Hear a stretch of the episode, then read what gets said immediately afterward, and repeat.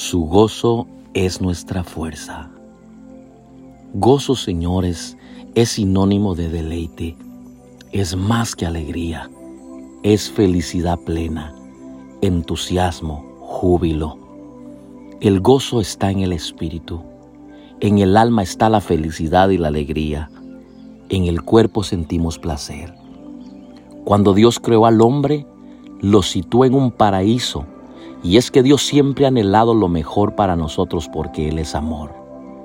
El plan de Dios no fue que sufriéramos, sino que disfrutaras de la creación en una amistad estrecha e íntima con Él.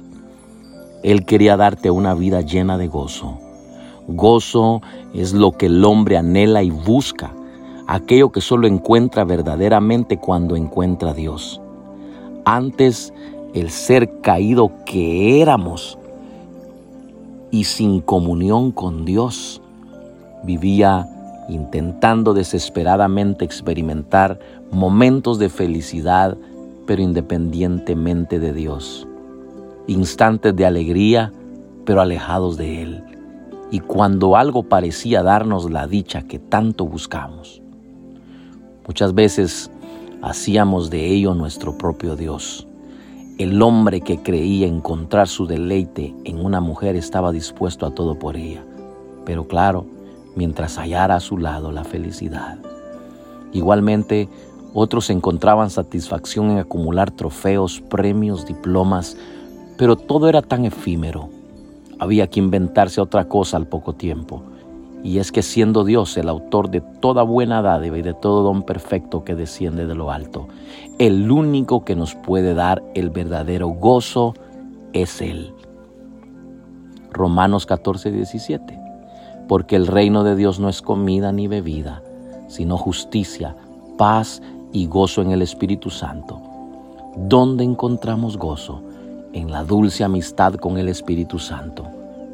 Usted que me está escuchando en este momento y ha estado pasando por momentos cruciales y difíciles en su vida, donde piensan que todos los han abandonado, no se deprima, no te deprimas Encuentra en Dios la fuerza que necesitas para seguir adelante. Nehemías 8:10. No se desalienten ni se entristezcan, porque el gozo del Señor es su fuerza. A los cristianos solo nos es permitida un tipo de tristeza y es aquella que produce arrepentimiento. El ser humano solo tiene dos causas por las cuales estar tristes. A lo mejor tú encuentras montones, muchas causas pero la Biblia es que la verdad y es la palabra de Dios nos afirma que solo existen dos. Segunda de Corintios 7:10. La tristeza que es según Dios produce arrepentimiento para salvación, de lo cual no hay que arrepentirse, pero la tristeza del mundo produce muerte.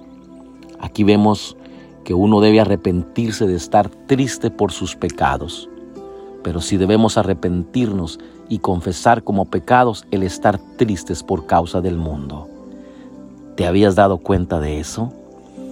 Hay tristeza de la cual debemos arrepentirnos porque está dejando una semilla de muerte en nuestra vida. ¿Cuántas personas no supieron acudir a Dios en su momento de tristeza, de aflicción, de problema, de desesperación, de depresión, de cansancio, de desánimo? y terminaron enloqueciéndose, drogándose, quitándose la vida, enfermándose, prostituyéndose.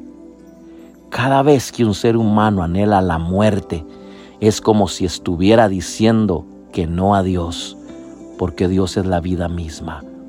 Jesús acaso no dijo en Juan 14:6, yo soy el camino y la verdad y la vida, y nadie viene al Padre sino por mí.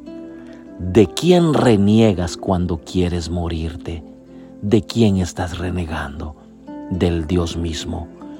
A lo mejor, como muchas veces has estado deprimido, has querido dejar este mundo y como nunca habías confesado esto como pecado, no has podido experimentar el gozo de Dios en tu vida.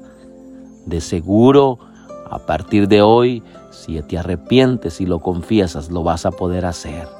La verdad nos hace libres Y eso es algo tan maravilloso. El cristiano tampoco debe deprimirse porque Jesús nunca se deprimió. Él experimentó angustia, él tuvo dolor, pero nunca se abandonó a ello. Y por eso nosotros, como sus discípulos, no debemos tampoco hacerlo. La tristeza lo que hace es que te debilita, pero el gozo te fortalece. Si su gozo es tu fuerza, tu espinaca espiritual, entonces por eso es que el diablo busca siempre robarte el gozo. Y es que el gozo evidencia también nuestra fe en lo que Dios hará. Si estamos enfermos y eso nos deprime, es porque estamos poniendo nuestros ojos en la enfermedad y no en Jesús. ¿Cómo podríamos así demostrar nuestra fe? En cambio, si decidimos estar gozosos, porque hay una escritura poderosa que dice que por sus llagas hemos sido sanados. Nuestro gozo revelará o hará evidente nuestra fe y Dios podrá obrar sobrenaturalmente en nuestra vida. ¿Sabías que Jesús fue uno de los hombres más gozosos? ¿Te lo imaginabas así? El libro de Hebreos 1, 8 al 9. Mas el Hijo dice, Tu trono, oh Dios, por el siglo del siglo, cetro de equidad es el cetro de tu reino. Has amado la justicia y aborrecido la maldad, por lo cual te ungió Dios, el Dios tuyo, con óleo de alegría más que a tus compañeros. Jesús, aquel que mora en nuestro corazón, tenía más alegría que sus compañeros. Lo que tenemos es que dejar que Él viva su vida en nosotros. En la cruz Jesús sufrió por nuestros pecados, pero aquello que lo sostuvo fue que Él se gozaba en su espíritu viendo con los ojos de la fe el fruto de su aflicción.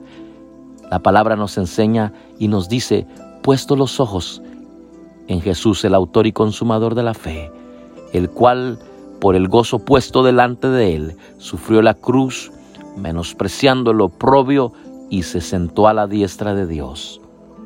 Hmm, es increíble cómo Dios nos puede hablar a través de la palabra.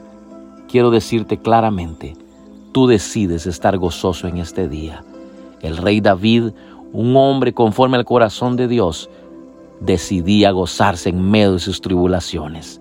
En medio de sus errores, él aprendió a gozarse. En el Salmo 9.2, él decía claramente, me alegraré y me regocijaré en ti, cantaré a tu nombre, oh Altísimo. El Salmo 34.2, en Jehová se gloriará mi alma, lo oirán los mansos y se alegrarán. En el Salmo 118.24, este es el día que hizo Jehová, nos alegraremos y nos gozaremos en él. Si estás pasando problemas, nos gozaremos en la confianza que Dios nos librará de todos ellos. Si estamos padeciendo una enfermedad, nos gozaremos imaginando el momento en que recibimos el milagro esperado. Nos gozaremos porque ya tenemos la provisión por el sacrificio que Él hizo en la cruz. Su gozo es nuestra fuerza. Ánimo, porque Dios está trabajando en tu corazón. No te desanimes. Que Dios te bendiga en este día.